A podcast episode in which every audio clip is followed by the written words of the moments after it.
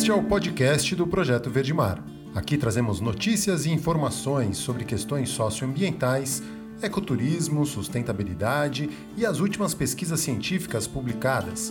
Eu sou o Caio Sales e sejam muito bem-vindos.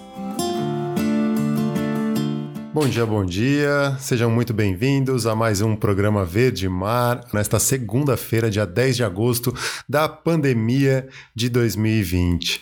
A gente vai trazer as principais notícias aí do fim de semana, começando pela toda a história história que aconteceu na sexta-feira, com a audiência pública virtual marcada às pressas, a forceps, para construir, para aprovarem, tentarem aprovar o EIA-RIMA, né, o Estudo de Impacto Ambiental, para a construção do autódromo sobre a floresta do Camboatá. Foi um verdadeiro fiasco para quem queria mostrar algum tipo de competência para executar uma grande obra. Né? Eles primeiro divulgaram um link onde seria feita a transmissão ao vivo. O link mudou em cima da hora, aí todo mundo teve que alterar, né, ir para outra para esse outro endereço de transmissão no YouTube. A sala da reunião, que foi feita através do aplicativo Zoom, estava lotada. Para quem estava inscrito para falar, não conseguia entrar, eles não deram conta. Tinham mais de 500 pessoas inscritas para falar, eles não conseguiram encaixar todo mundo lá dentro, porque o aplicativo limita um número de 100. E começaram a ter problemas com a internet ao longo da transmissão. Então começou, passou pouco mais de meia hora da apresentação dos responsáveis pelo EIA Rima,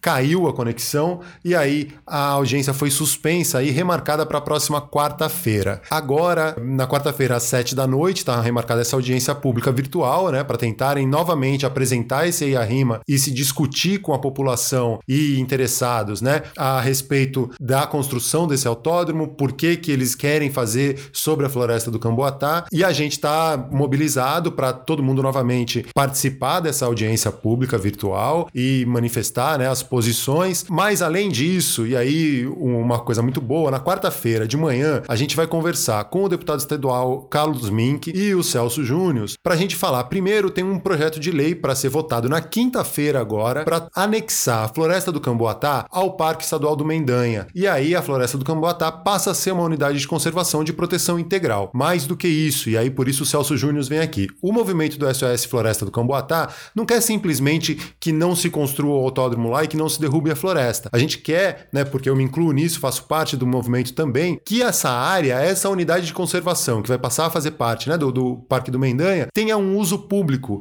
e que possa ser utilizada para pesquisa, para lazer, para ecoturismo, é, que envolva a população do entorno se aproveitar daquela natureza ali e se aproveitar de uma maneira benéfica, né, tendo uma boa interação. Então existe um projeto para transformar essa área numa área útil, preservada para a população do entorno, né, sendo guias de turismo, com atividades de pesquisa, sendo monitores de pesquisa. Então, não é simplesmente ser contra a derrubada da floresta para não construir o autódromo, é transformar essa área realmente numa unidade de conservação, de proteção integral, mas que tenha uma utilidade, né? Que as, que as pessoas, a população do entorno vejam uma utilidade nisso. E por isso a gente acredita que é muito importante esse programa que a gente vai fazer na quarta-feira para discutir um pouco isso. O projeto de lei do deputado Carlos Mink e do André Lorenzoni, que conseguiram colocar na pauta para quinta quinta-feira. Então, essa mobilização toda que a gente fez e que a gente conseguiu, né, barrar um pouco essa audiência e atrasar um pouco essa boiada, que agora se essa mobilização continue para a transformação dessa área numa área realmente é, interessante para a população do entorno e que não seja simplesmente as pessoas não enxerguem como um monte de mato ou uma floresta perdida no meio da cidade. Já que estamos falando de floresta, vamos para o site do Conexão Planeta, que traz aí uma informação que na verdade está repercutida em diversos outros sites, né? Tem no Conexão Planeta, tem no WWF Brasil, tem no próprio Eco, né? Os principais sites aí de notícias sobre questões socioambientais. E aí, a notícia é que os alertas do DETER, que é o sistema que mostra em tempo real como que está o desmatamento na Amazônia, né? Apontaram mais de 9 mil quilômetros quadrados de desmatamento entre agosto de 2019 e julho de 2020. Eles são uma prévia dos números oficiais, que dá para ter uma noção, isso é 33% maior do que os dados do ano passado. Né? Os dados divulgados na última sexta-feira né, pelo DETER é um alerta para fiscalização toda vez que aparece um trecho de floresta sendo derrubado. É em tempo real. Mostrou algum trecho sendo derrubado para que haja alguma fiscalização. Aí lá no fim de, do ano sai o dado oficial consolidado pelo PRODES, que é um outro sistema do próprio INPE, do Instituto Nacional de Pesquisas Espaciais, e que consolida os dados e sai o dado oficial. O DETER é, é o que está acontecendo na hora, justamente para ter foco na fiscalização, para que possa ter algum tipo de fiscalização. Mas o que a gente percebe é que o IBAMA, não na figura do IBAMA como instituição, mas no governo federal, que é o gestor do IBAMA, não está interessado em que essa fiscalização aconteça. O que, que acontece? Esse ano, e aí tem uma notícia que está ali no fakebook.eco, que é uma iniciativa do Observatório do Clima, junto com o Greenpeace, com o Clima Info, de checagem de notícias, checagem de informações. E aí eles trouxeram essa informação que o IBAMA esse ano só gastou 20% do orçamento para fiscalização até julho. Então não adianta o DETER, né, que é o sistema do INPE, mostrar que a coisa está acontecendo na hora, se o IBAMA não tem recursos para ir lá e autuar e multar e parar o que está acontecendo. Pra, o reflexo disso é que as multas caíram pela metade no mesmo período. Dados do governo né, apontam um corte de 16,7% no orçamento para 2021. Então a, a, tem um gráfico ali na notícia né, mostrando como vem caindo né, sistematicamente os investimentos para fiscalização e na verdade não é que vem caindo o, a dotação orçamentária. Tem orçamento, tem verba, mas não se aplica. Então é reflete, né? Esses números refletem a redução da capacidade de fiscalização do IBAMA no governo Bolsonaro. Né? Agentes do IBAMA aplicaram 3.421 autos de infração de 1 de janeiro a 31 de julho de 2020. É uma queda de 52,1% em comparação com o mesmo período do ano anterior, segundo os dados obtidos é, no site do Instituto, né? atualizados até a última quinta-feira. Então, tá claro o objetivo, né? Assim, existe a verba, não se aplica a verba, existe o sistema de alertas de desmatamento, que quando alerta não se faz nada, toda a estrutura que existe para evitar e conter o desmatamento é, não é utilizada. Agora a gente vai para o Rio de Janeiro, e mais uma notícia ali do site O Eco, falando que o INEA recolheu 40 mil litros de um líquido com óleo na Quinta da Boa Vista. Quinta da Boa Vista fica ali na região central, quase norte do Rio de Janeiro, né, onde fica o Museu Nacional, onde fica o antigo zoológico, que hoje é o Bio Rio Park, agora não me lembro o nome exatamente, mas o é o Instituto Estadual do Ambiente, né, concluiu na última quinta-feira a retirada de aproximadamente 40 mil litros de óleo e de água oleosa de um lago na Quinta da Boa Vista, em São Cristóvão. O trabalho da, de contenção e da retirada dos resíduos começou três dias antes, já na terça-feira, porque os frequentadores do parque observaram que tinha uma mancha vermelha com um cheiro muito forte. Foram coletar água e viram que tinha óleo e graxa né, nessa, nessa água, começaram a retirar. É, alguns animais foram ali impactados e os rumores são que tem lançamento clandestino né, ou vazamento de óleo nas galerias das águas da chuva que acabam indo para esses lagos na Quinta da Boa Vista. Indo agora para uma outra notícia referente à Amazônia, uma pesquisa que foi publicada na People and Nature esse ano, mostrando que os ribeirinhos na Amazônia estão passando fome. Né? Os pesquisadores, autores dessa, desse artigo, são ingleses e brasileiros, eles detectaram que uma combinação de fatores está fazendo com que centenas de famílias ribeirinhas passem fome em plena Amazônia, né? apesar de viverem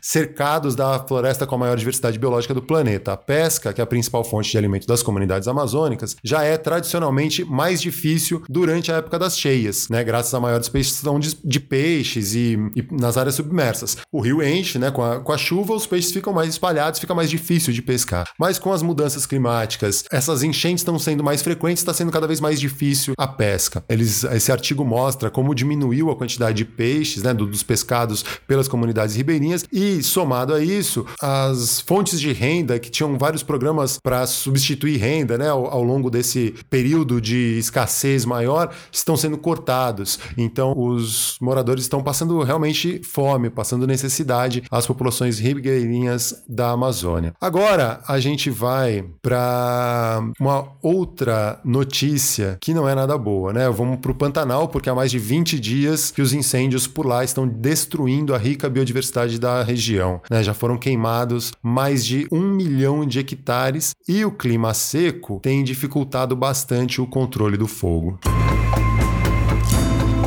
As imagens da ponte em chamas na MS 228, que leva o nome de Estrada Parque do Pantanal, dão uma ideia da dimensão da tragédia que está acontecendo na região. Segundo o Ibama, os incêndios florestais já destruíram em 2020 no Pantanal do Mato Grosso e Mato Grosso do Sul mais de 1,2 milhão de hectares. Para se ter uma ideia, é o equivalente a oito vezes a cidade de São Paulo. A área atingida este ano pelo fogo já é quatro vezes maior do que a extensão afetada em 2019, que chegou a 300 mil hectares. Ainda de acordo com o Ibama, com o aumento dos focos de incêndio na região norte do Pantanal, no estado do Mato Grosso, a operação para controlar o fogo, que estava concentrada no Mato Grosso do Sul, teve que se dividir para também atender a esta outra frente, o que tem dificultado ainda mais o combate aos incêndios. A região pega fogo há mais de 20 dias. A gente está acompanhando aqui, vamos ver o que acontece, né? A seca tem tá mais severa esse ano, os ventos e, e o controle do fogo tá bem complicado. Agora também vindo pelo norte, né? Na região do Mato Grosso. Então a gente está acompanhando bastante. Voltando agora para os sites, para nossos giro de notícias aqui, eu vou destacar também o que está no site da National Geographic, uma entrevista com o Ailton Krenak. Vale muito a pena, né? Ele fez essa entrevista, o Ailton que tem sido uma voz aí em lives e participação em tudo que é evento ao vivo pela internet e vale muito a pena ouvi-lo, vale muito a pena ler o que ele escreve e ele é um cara que está ali, eles estão conseguindo conter, né, a entrada da Covid-19 dentro do, da aldeia, das aldeias Krenak, porque eles fecharam realmente e, e, na entrevista ele conta um pouco como eles estão lidando com a situação e muitas vezes tendo que peitar mesmo as pessoas que querem acessar as áreas que são ali dos Krenak, né? Eles querem realmente manter o vírus fora, mas é bem preocupante a situação. E eles estão lá, vale a pena essa entrevista. Agora, vamos para site do Projeto Verde Mar. Tem ali o programa que a gente fez na última quarta-feira, né? Como a educação ambiental pode ser revolucionária. Foi o programa especial especial de 50 edição do nosso programa ao vivo e a gente começou esse movimento, na verdade, passou a integrar esse movimento toda a América Latina, junto com o Fórum Popular da Natureza e os pontos de encontro latino-americanos, que está fazendo esse, esses encontros uma vez por mês para falar sobre educação ambiental nessa perspectiva R, né? R de resistência, R de revolução, R de redes, R de resiliência, e são, é uma série de R's que essa nova perspectiva perspectiva traz, né? Tem um manifesto R, tem um, uma, uma área agora no site só falando é, com todas essas informações com o manifesto R e a gente dia 21 de agosto vai participar desse evento ao vivo e, a, e cada mês, né? Todo dia 21 do, de cada mês, o, esse ao vivo desse pontos de encontro, cada país da América Latina vai trazer um R dessa perspectiva. O Brasil é a revolução e nós estamos discutindo isso e vamos trazer dia 21 de agosto e depois depois a gente vai dar sequência. A ideia é que a gente abrace mesmo a temática da educação ambiental nessa perspectiva, né? De como ela ser revolucionária, como a gente enxergar o planeta de uma maneira diferente e não sendo aquela educação ambiental prescritiva de fazer coisinhas com reciclagem e não joga o papel no chão. A gente quer mexer, olhar rio acima, a gente quer mexer mais profundamente na sociedade, não é que a gente quer, a gente precisa, é a nossa única alternativa. E ali no site, na área de notícias, tem uma das notícias fala sobre o desastre ambiental nas Ilhas Maurício, que está causando um estrago feio por lá. O navio graneleiro que encalhou nos recifes de coral, não sei como esse navio conseguiu essa proeza, né? Com tanta tecnologia de navegação, eles encalharam na bancada de corais ali das Ilhas Maurício, o navio rachou, começou a vazar óleo. O navio graneleiro que encalhou no último dia 26 de julho nos recifes de coral das Ilhas Maurício apresentou esta semana um corte no casco e começa a vazar grandes volumes de óleo, impactando severamente a vida marinha da região. O navio de bandeira panamenha pertence à Nagashiki Shipping, do Japão, e estava vindo da China para o Brasil quando encalhou com 3.800 toneladas de óleo combustível a bordo.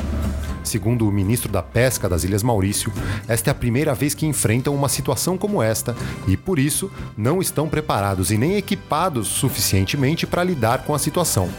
A reserva natural de Blue Ray Marine Park, que fica próxima à área do desastre, já foi seriamente danificada, com corais, tartarugas e outras espécies de vida marinha sufocadas pelo óleo.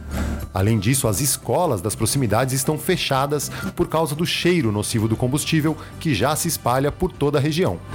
Ilhas Reunião, que ficam cerca de 200 quilômetros a oeste das Ilhas Maurício, também foi colocada em alerta, já que a mancha do óleo está se deslocando pelo oceano naquela direção. Enquanto não chega ajuda internacional, milhares de estudantes, ativistas ambientais e residentes das Ilhas Maurício estão trabalhando ininterruptamente tentando reduzir os danos causados à ilha do Oceano Índico. Quase mil toneladas do óleo da carga do navio já vazaram para o mar e os trabalhadores estavam tentando impedir que mais óleo vazasse. Mas com ventos fortes e mar agitado no domingo, houve relatos de novas rachaduras no casco do navio.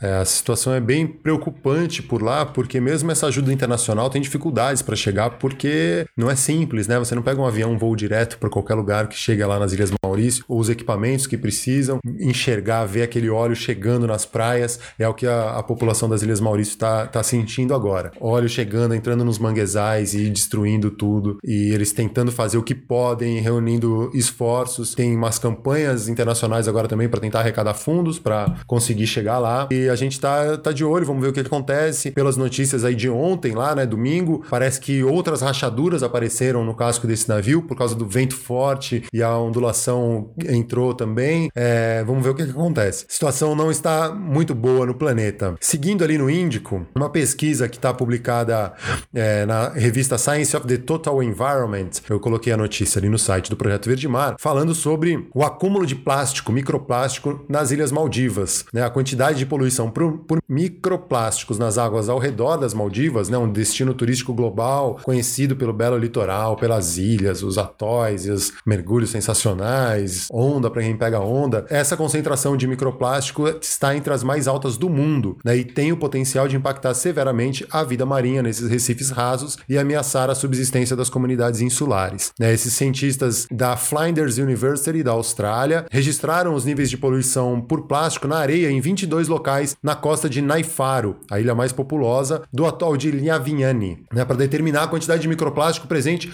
ao redor da ilha. Né, e essa distribuição do microplástico foi considerada onipresente. É realmente assim, é muito triste a gente ver essas coisas acontecendo e a gente sabe, né? Eles fizeram a análise da, nessas ilhas de Naifaro, foi o maior encontrado anteriormente em um local altamente povoado em Tamil Nadu, na Índia. Já tinha sido uma pesquisa é, semelhante realizada na Índia, né? Encontraram uma quantidade muito grande grande. É, a Índia é um dos países mais populosos do mundo a gente imagina que ali seria mais lógico, talvez, que encontrasse mais, mais tipos de resíduos, mas aí viu que nas Maldivas essa situação é ainda pior. Então, bem complicado, né? Os, para quem não sabe, microplásticos são os pedaços de plástico com menos de 5 milímetros de diâmetro, né? De comprimento. E então é, é, aquele tipo de plástico que a gente já quase não vê mais e está ali dentro e correndo o risco de entrar na cadeia alimentar, na cadeia trófica ali dos recifes rasos. Por isso, essa preocupação também e o que essa pesquisa traz. Indo para os nossos finalmente, Natiele falando que o ser humano é o câncer da Terra. Eu não diria que o ser humano como um todo, não gostaria de generalizar, não. Tem muitas. O que a gente precisa fazer e tem a ver com o que a gente tem falado nessa nossa série sobre educação ambiental revolucionária. A gente tem que aprender com os seres humanos que conseguem viver em comunhão com esse planeta, que conseguem ter o um mínimo de empatia com os outros seres e conseguem ter uma relação relação mais harmoniosa. Conseguindo mudar esse nosso modo de ser e estar no planeta, talvez a gente deixe de ser esse câncer que o Natiele está falando. Uma das pessoas que talvez trouxesse isso é, nos deixou esse fim de semana, por isso eu termino o programa de hoje fazendo essa homenagem a Dom Pedro Casaldáliga, né, o bispo emérito de São Félix do Araguaia, no Mato Grosso, e um dos maiores defensores dos direitos humanos do país. Ele morreu aos 92 anos, neste sábado, agora dia 8, em Batatais, São Paulo, porque ele tinha sido removido para tratamento médico devido a problemas respiratórios.